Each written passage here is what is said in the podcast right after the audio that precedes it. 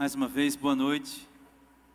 Se você não chegou aqui no começo, que você seja bem-vindo, que a palavra de Deus toque também o seu coração. Meus queridos, é, quero que você abra, te pedir para você abrir a, sua, abrir a sua Bíblia em Efésios, capítulo 2.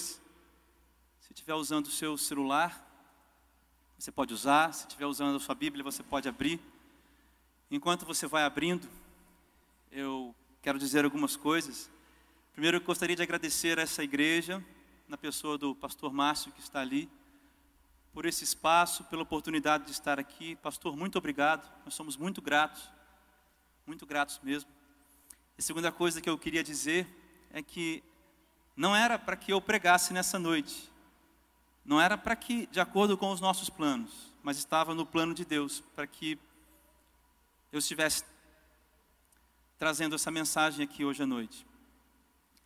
Então, antes de nós lermos, eu gostaria de pedir que você abaixasse sua cabeça e orasse comigo. Senhor, meu Deus, obrigado pelo que já fizemos aqui, pelo louvor, pela oportunidade que tivemos de louvar ao Seu nome. Obrigado, Senhor Deus, por cada dia, por cada estação da vida que levou a criar, a compor essas músicas. Obrigado, Senhor. Continua falando conosco nessa noite. Tenha piedade e misericórdia de mim. E usa a minha vida para falar comigo e através de mim aos meus irmãos também. Por isso, Santo Espírito, tu és muito bem-vindo e tens liberdade aqui em nosso meio. Nós precisamos ouvir a palavra de Deus para os nossos corações hoje. Em nome de Jesus, amém. Efésios capítulo 2. A gente vai ler só o versículo 10. Efésios capítulo 2. Acho que, acho que não começa isso. Efésios capítulo 2, versículo 10 diz assim: Pois somos feitura dele, criados em Cristo Jesus para boas obras, as quais Deus de antemão preparou para que andássemos nela. Essa é versão Nova Almeida atualizada, a NVI diz assim: Pois somos obra-prima de Deus, criados em Cristo Jesus, a fim de realizar as boas obras que Ele de antemão planejou para nós. Você vê que esse CD, esse EP, esse disco tem esse título Poesia e Poeta. Esse é o tema da nossa breve reflexão aqui. Poesia e Poeta. É o título dessa, desse disco. E é o título da canção que a gente vai cantar daqui a pouco. Ainda como introdução, eu quero dizer a você que o apóstolo Paulo escreve essa carta da prisão. O apóstolo Paulo está preso em Roma, 60 anos, 63 depois de Cristo. Ele pediu transferência de Cesareia para Roma, estava lá preso quando ele escreve essa é a carta de Colossenses. A igreja de Éfeso, meus queridos irmãos, era uma igreja, nesse momento, modelo. A carta do apóstolo Paulo aos Efésios não é uma carta de exortação, mas é uma carta de uma sublime teologia, ou de ensinamentos sublimes a respeito do que Deus é, do que Deus fez, de quem é Jesus de onde Jesus está.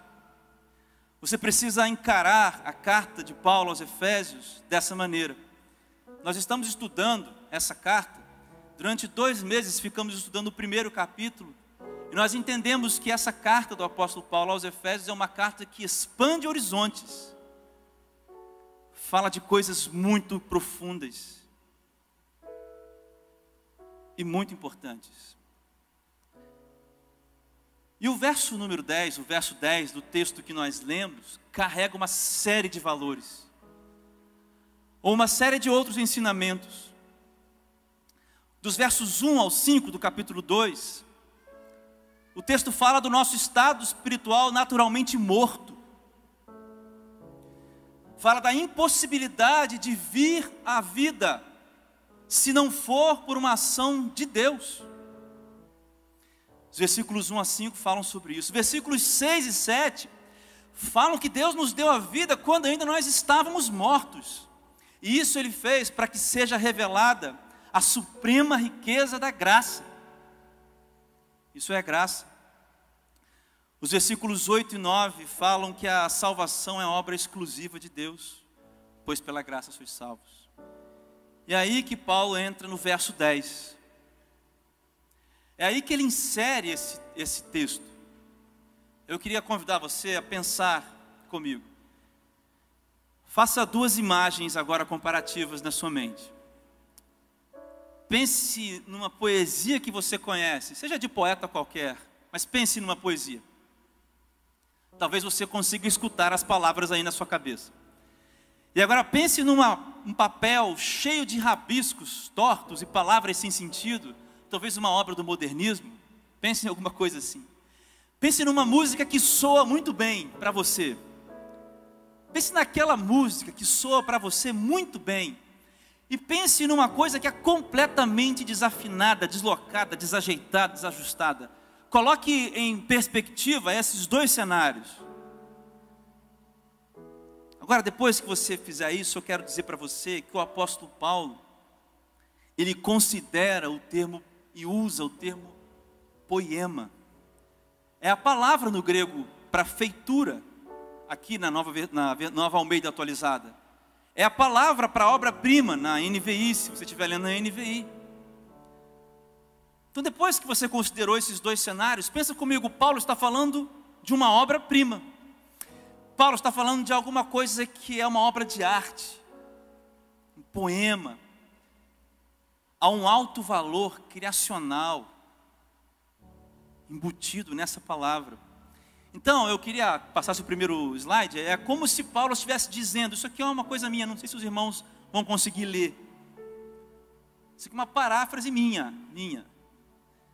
Para mim é como se eu estivesse lendo o texto do Efésios 2,10 e estivesse lendo assim: Nós soávamos mal, éramos um texto sem sentido, uns, uns rabiscos mal traçados mas foi o próprio Deus quem fez de nós belas músicas e belas poesias, quando Ele mesmo nos trouxe à vida, para a vida, em Cristo Jesus.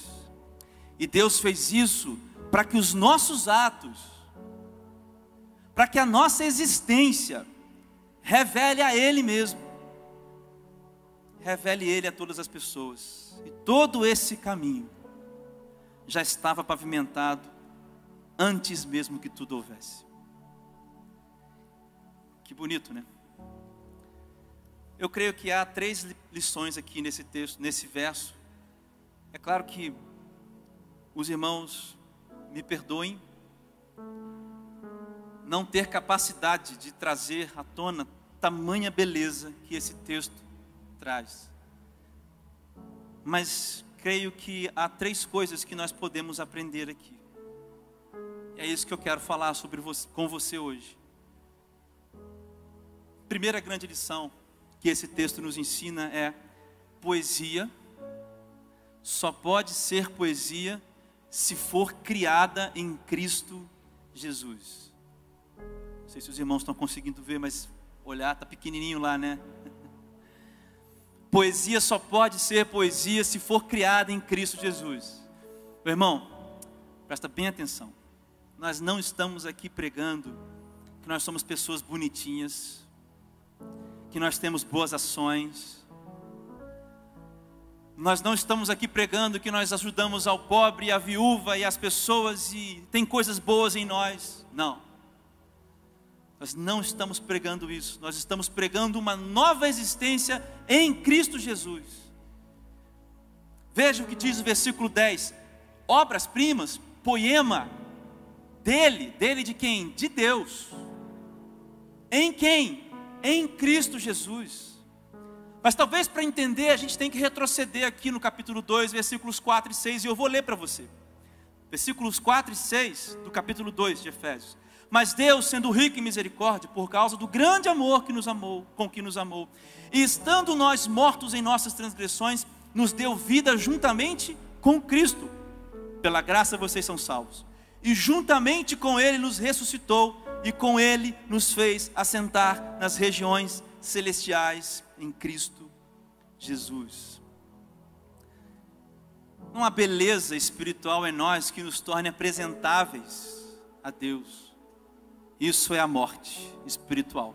Estando nós mortos, nossas transgressões. É isso. Mas foi Deus que nos trouxe dos de mortos, espiritualmente falando, para a vida. E Ele fez isso em Cristo, na obra de Jesus Cristo na cruz do Calvário. Colossenses capítulo 1, que é a carta que Paulo escreve lá, lembra, do mesmo lugar. Parece que são cartas muito parecidas em algumas coisas, apesar do contexto dos crentes lá de Colossos ser completamente diferente. Mas no capítulo 1, o apóstolo Paulo diz que Cristo é o supremo da obra, é a supremacia da obra da redenção e o cabeça da igreja, aquilo que Paulo também vai trazer aqui uh, no capítulo 1 de Efésios. Isto é, meus irmãos, poesia, poesia, poema aqui, é um estado de existência, viver, existir, onde eu sou governado por Cristo Jesus, porque eu nasci nele. E um rabisco é um estado de existência, ainda eu estou morto em minhas transgressões. Talvez você pense, mas como que é possível uma coisa dessas? Deus viver em mim? Eu quero ler para os irmãos um trecho do livro As Confissões de Agostinho, um teólogo importante do século 3, século 4. No livro 1, no capítulo 3, ele tem um texto maravilhoso. Um texto um tanto quanto poético. Olha só, Agostinho está fascinado pela grandeza de Deus e tentando compreender como se Deus faz ser, como Deus se faz ser conhecido a nós, caber em nós, moldar a nós. Agostinho diz assim, Agostinho diz assim: Será que os céus e a terra contêm a ti? já que tu os enches? Ou tu os enches e ainda os transbordas, já que estes não pode contá-lo, contê-lo, perdão. E para onde vai o restante de ti, quando os céus e terra estão já cheios? Ou não precisas tu de algo que lhe contenha, pois criaste todas as coisas, visto que aquilo que tu enches o faz contendo. Agora olha só, pois os vasos que tu enchestes não mantenha tu, porque embora quebrando, tu não te derramas. E quando não e quando te derramas em nós, tu não feneces, antes nos avivas. Tu não te dissipas, antes une-te a nós. Eu acho que Agostinho entendeu. O, August, o Agostinho, Agostinho, Agostinho entendeu que é no encontro com Cristo, é no encontro com a pessoa de Jesus Cristo que estão a tinta, porque a tinta é o sangue de Jesus, o papel, o papel é a obra redentora de Jesus, e é no encontro com Jesus também que está o poeta da criação, o Pai, que faz de nós poesias. Você entende isso? é no encontro com Jesus. Pergunta é: você já viveu essa experiência? Você pode dizer para você nessa noite aqui, ou onde, quando você estiver me ouvindo, você já encontrou, ou já foi encontrado por Jesus, a ponto de ser totalmente transformado? Eu quero dizer para você que esse disco, esse CD e essas músicas nasceram de uma experiência real e viva, disso que eu, eu estou acabando de falar para vocês. Eu um dia fui encontrado por Cristo, e a tinta, e o papel, e o poeta fizeram de mim poesia em Cristo Jesus. Não pelas minhas obras, mas por causa do que Jesus fez na cruz. A pergunta é: você já viveu isso? Ou você lota as igrejas, você lota as salas no YouTube, coleciona as mensagens, mas você não tem experiências com Jesus. Você é aquele que senta no mesmo lugar, ou então é assíduo na igreja, se diz cristão, se diz um homem bem visto pela sociedade, mas quando você fecha a porta do seu quarto, não há experiências entre você e Deus. Essa poesia não foi escrita por Deus. Isso não é poesia. Meu querido, eu poderia ficar apenas nesse primeiro ponto, porque eu acho que a chave grande desse texto é essa. Você já viveu essa experiência? Poesia só pode ser poesia se for criada em Jesus Cristo. Segundo o ensinamento que eu vejo aqui, o propósito é revelar o poeta da criação. É como isso é uma, uma expressão minha, ok, irmãos? O propósito das nossas vidas, daqueles que nascem em Jesus Cristo, é revelar o poeta da criação, é para isso que nós fomos criados. Olha o que diz a continuidade do versículo 10. Ó, nós somos nós somos feitura deles, dele, criados em Cristo Jesus para boas obras. Engraçado, meus irmãos, que eu fui no texto original também ver essa expressão boas obras. E essa boa obra tem origem na palavra, na palavra ágape. A palavra ágatos. E essa palavra no grego, você sabe, que está ligado ao amor. Antes de mais nada, é algo que só pode ser produzido por Deus. O amor sacrificial, o amor ágape só pode existir em nós se Deus estiver em nós. Portanto, o apóstolo Paulo está dizendo: nós somos obra de obra-prima, feitas pelas mãos de Deus, ali em Cristo Jesus, para revelar obras de Deus mesmo.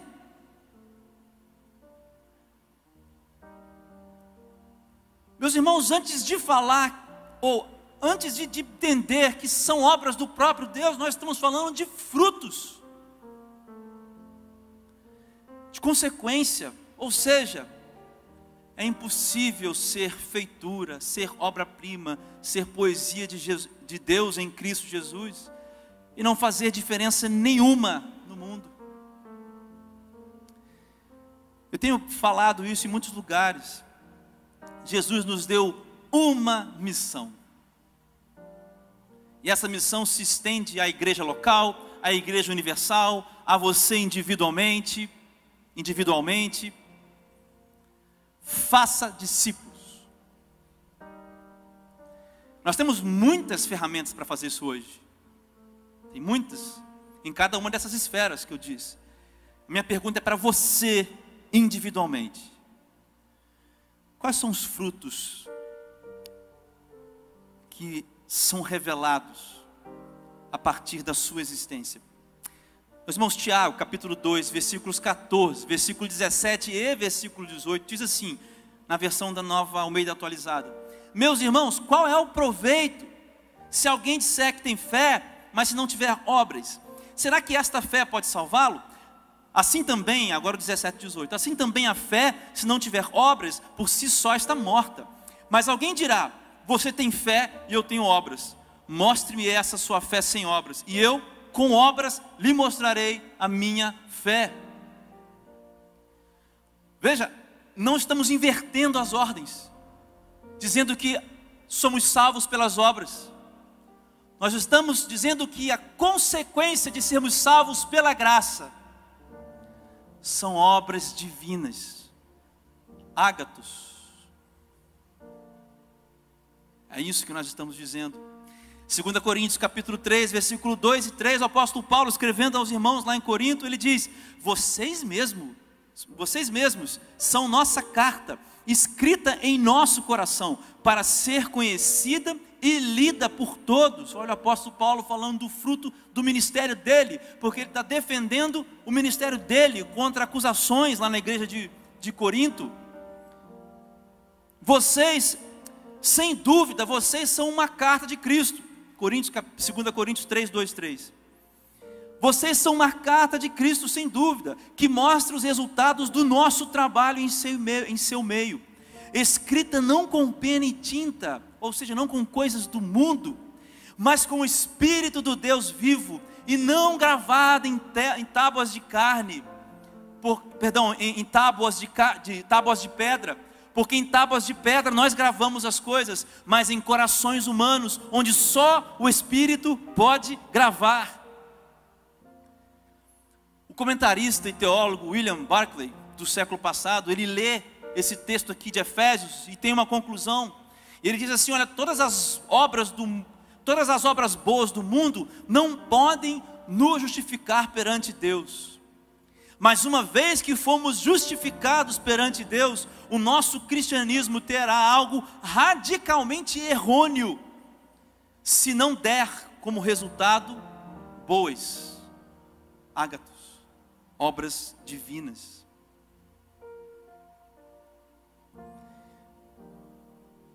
É um momento, meus irmãos, de reflexão.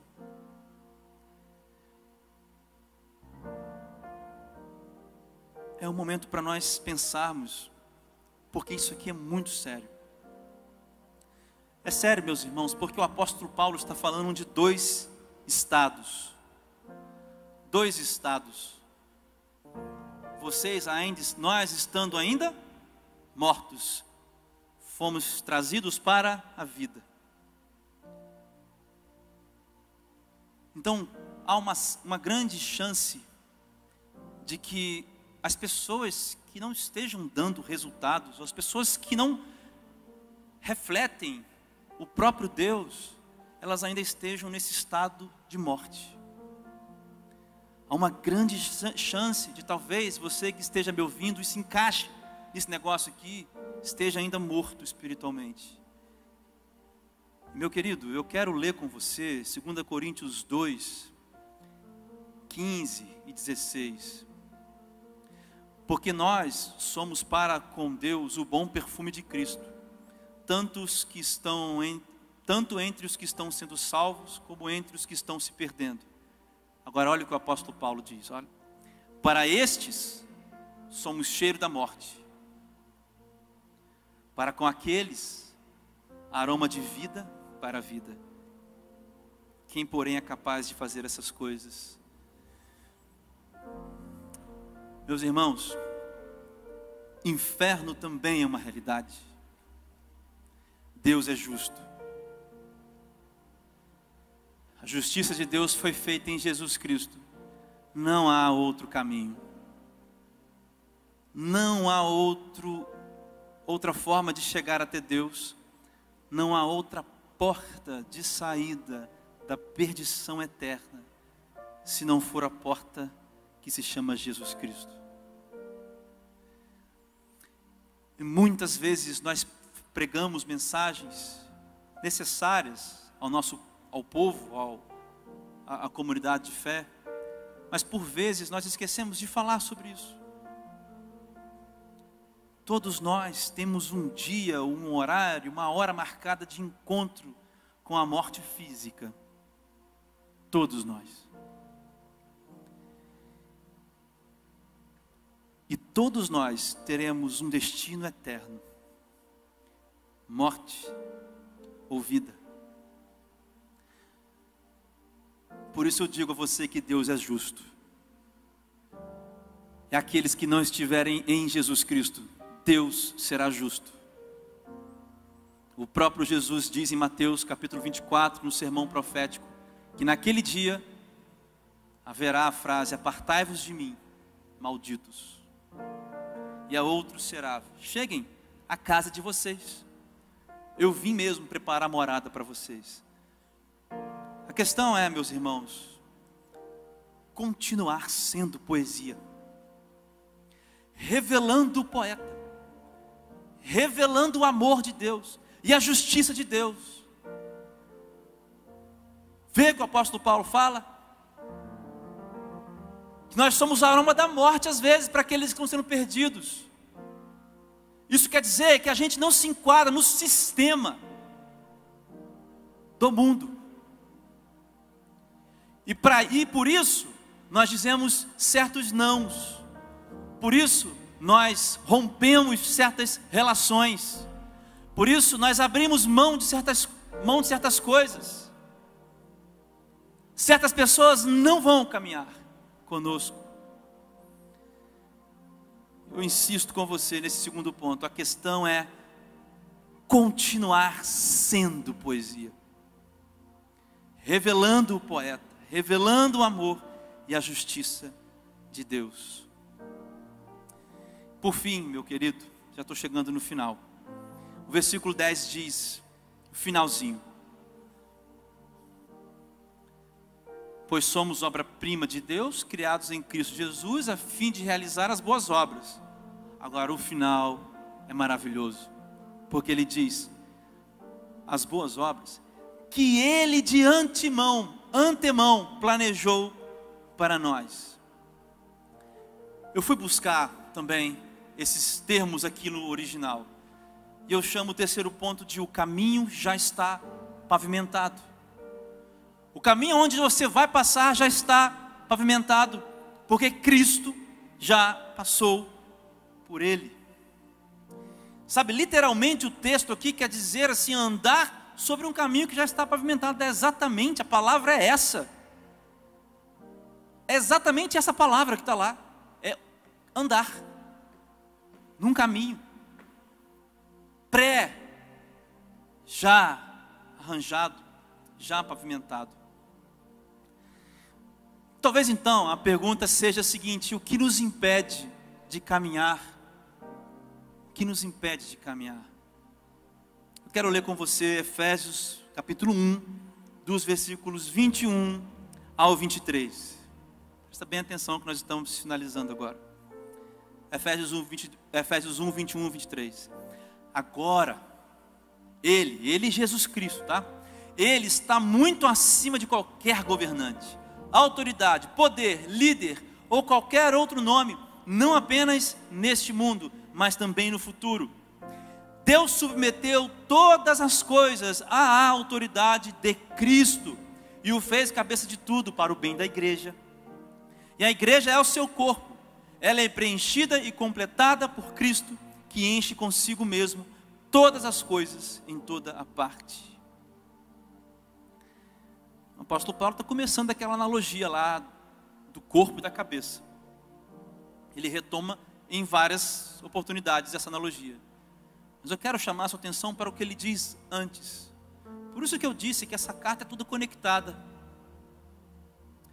ele usa uma série de palavras, e foi justamente o que nós estudamos na última quarta-feira.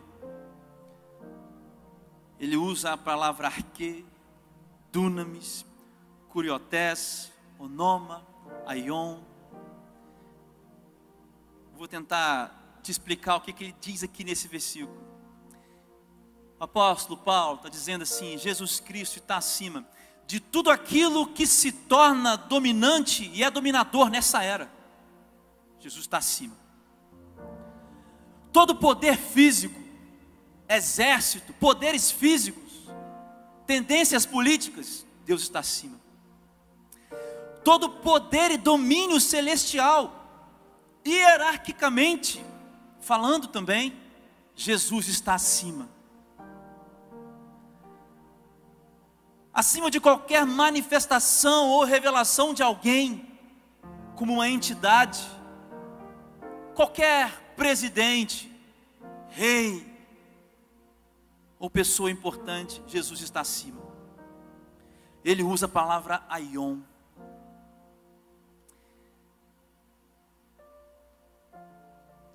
Meu querido, que coisa linda que é esse, esse versículo. Porque aion é um termo grego por tempo que não é contido num cronológico mas é um tempo existencial. O apóstolo Paulo está dizendo: não existe era, não existe existência em lugar nenhum, nem antes, nem agora e nem depois, que não está debaixo do poder e da autoridade de Jesus Cristo. Por isso eu vou encerrar com você aqui. Fazendo as mesmas perguntas que nós fizemos lá na quarta-feira. Se eu estou te perguntando o que, que te impede de caminhar, eu quero que você traga para sua memória, faça um esforço agora de pensar nisso. Jesus como supremo sobre todas essas coisas, poderes espirituais, físicos, políticos, tempo. Pensando nisso, quais seriam, quais são, quais são as sensações, os sentimentos que dominam você? Quais são os medos que param você? Quais são as dúvidas que param você? Observe bem, que já não estejam debaixo do poder e da autoridade de Jesus Cristo. E se você hoje, talvez seja esse ponto que tenha te falado nessa breve reflexão, e se você hoje dissesse para o medo, não sei, aquilo que está te fazendo, desânimo, não sei o que, que é, Jesus Cristo está acima disso. Eu sou obra-prima de Deus em Jesus. E se você dissesse isso? E se você chamasse para conversa estas coisas e apresentasse Jesus para elas, hoje? Aonde Cristo não esteve, onde Cristo ainda não esteve, está ou estará reinando sobre todas as coisas.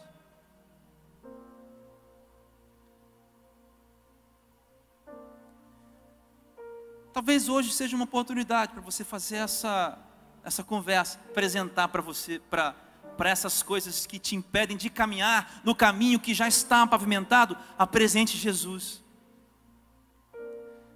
Eu termino dizendo: se nós nos entregamos ou não a Cristo, Ele não deixa de ser soberano. Se você se entrega ou não, Ele não deixa de ser. É você que deixa de ser quem é por ser governado por Cristo. Então, quem é que reina você?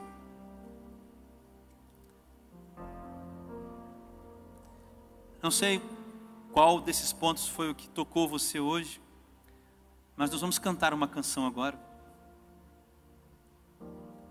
E ela se chama Poesia e Poeta. Após essa canção, eu gostaria de convidar o pastor Márcio, se pudesse vir orar por nós. Mas que você tenha durante essa música essa oportunidade. Se você ainda não é, não teve encontro com Jesus, Ele está aqui agora.